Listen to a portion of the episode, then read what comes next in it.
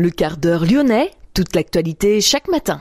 Parce que Lyon demain se dessine aujourd'hui, voici l'essentiel de l'actualité. En ce mercredi, nous sommes le 28 février.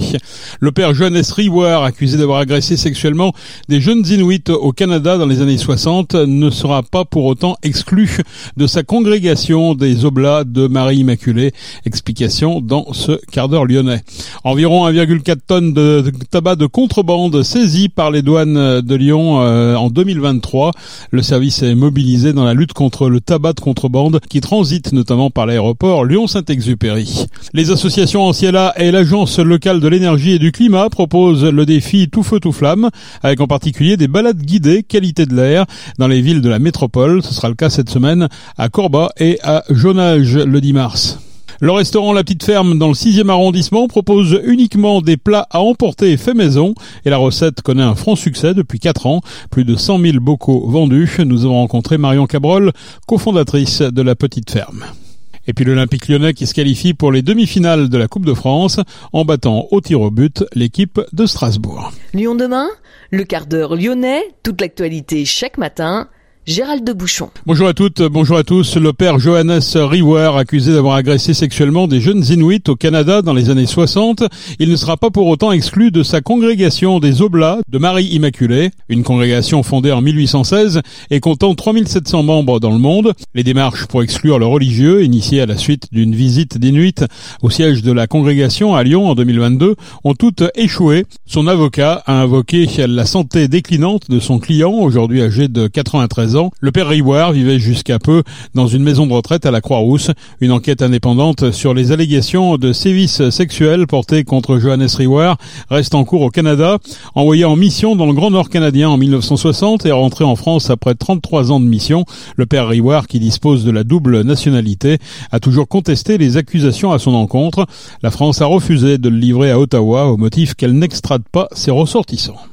Environ 1,4 tonnes de tabac de contrebande a été saisi par les douanes de Lyon. Le service est mobilisé dans la lutte contre le tabac de contrebande qui transite notamment par l'aéroport Lyon-Saint-Exupéry.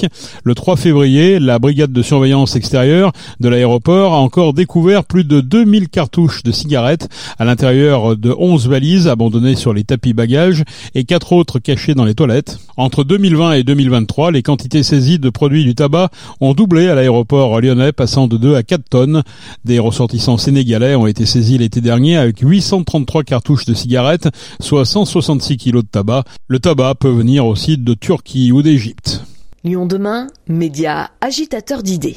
Les associations Anciela et l'Agence locale de l'énergie et du climat proposent le défi tout feu tout flamme. On vous en parlait sur cette antenne il y a quelques semaines, avec en particulier des balades guidées qualité de l'air dans les villes de la métropole. Les habitants de Corba ce jeudi et ceux de Jonage le 10 mars pourront réaliser des mesures de qualité de l'air au cours d'une promenade guidée. L'occasion de faire un focus sur le chauffage au bois individuel qui représente 60% des émissions de particules fines, en particulier l'hiver, alors que seuls 8% des grands lieux ont recours au bois pour se chauffer. Ces visites sont l'occasion de donner des conseils sur le choix du bois, son stockage, le matériel et son entretien. Avec un capteur de particules fines, les participants pourront réaliser des mesures de la qualité de l'air et mieux comprendre les différentes sources de particules. Les solutions à disposition pour limiter les émissions seront présentées, en particulier la prime Airbois de la métropole, reconduite jusqu'à la fin de l'année. Pour participer à ces visites, inscription obligatoire par mail à ambassadeur au pluriel anciella.info. Lyon demain, découverte. Bonjour Manon Cabrol. Bonjour. Vous avez créé en 2020 la Petite Ferme. Vous êtes célèbre notamment pour vos bocaux et ce qu'ils contiennent. Rappelez-nous un petit peu l'activité de la Petite Ferme. Alors, la Petite Ferme, c'est des plats préparés qui sont cuisinés avec des produits de saison. On a chaque mois des nouveaux plats à la carte et effectivement, la plupart des plats sont dressés dans des euh, bocaux en verre qui sont euh, consignés. C'est une cuisine qui est authentique et généreuse. Euh, c'est une alternative qui est saine et facile à emporter pour le déjeuner et le dîner. Quelques exemples de plats alors On a une partie qui est euh, une cuisine très traditionnelle. Ça va être du bœuf bourguignon, c'est de la blanquette de veau, euh, ça peut être du pavé de saumon avec une belle sauce noix-prat. Et ensuite on a des plats qui sont plus jeunes et décalés. On peut avoir des coquillettes au jambon truffé notamment.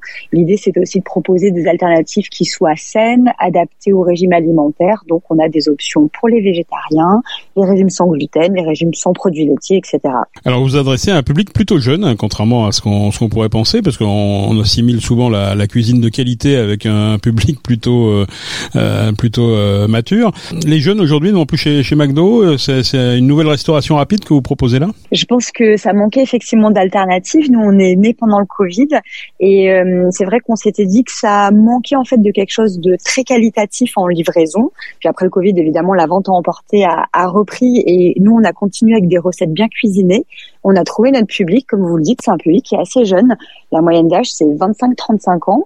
Et on pense que c'est peut-être soit des plats qui se perdent chez certaines personnes, et aussi on n'a plus le temps de cuisiner, pas l'envie, pas les ingrédients.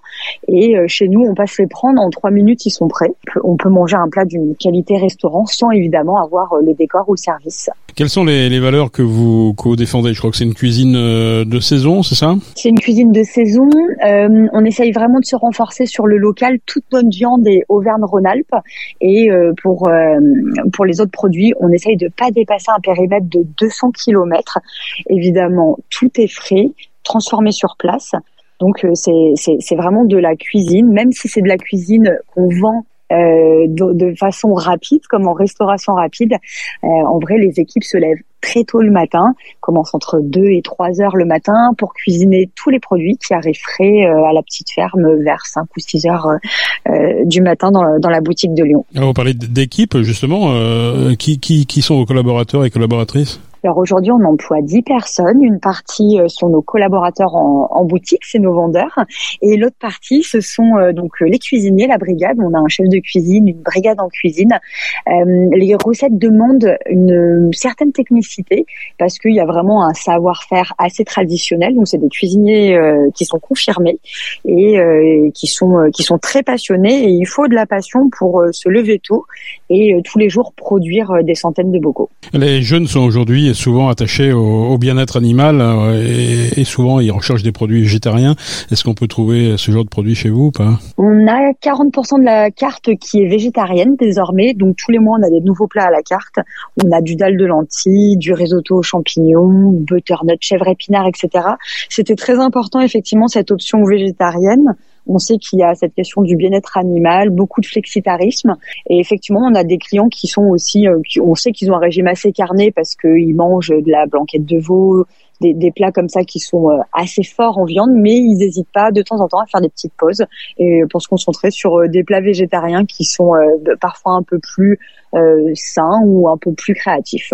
Et quand on va dans un fast-food, c'est vrai qu'on retrouve souvent le même type de produit. D'ailleurs, les burgers ont un nom précis. Euh, chez, chez vous, vous autorisez une touche d'originalité, c'est-à-dire que la, la carte, elle, elle, est évolutive aussi? Oui, on essaye parce que la créativité, c'est important. La cuisine, ça se partage et on aime bien, on aime bien de temps en temps proposer euh, de nouvelles choses, les faire tester à nos clients aussi.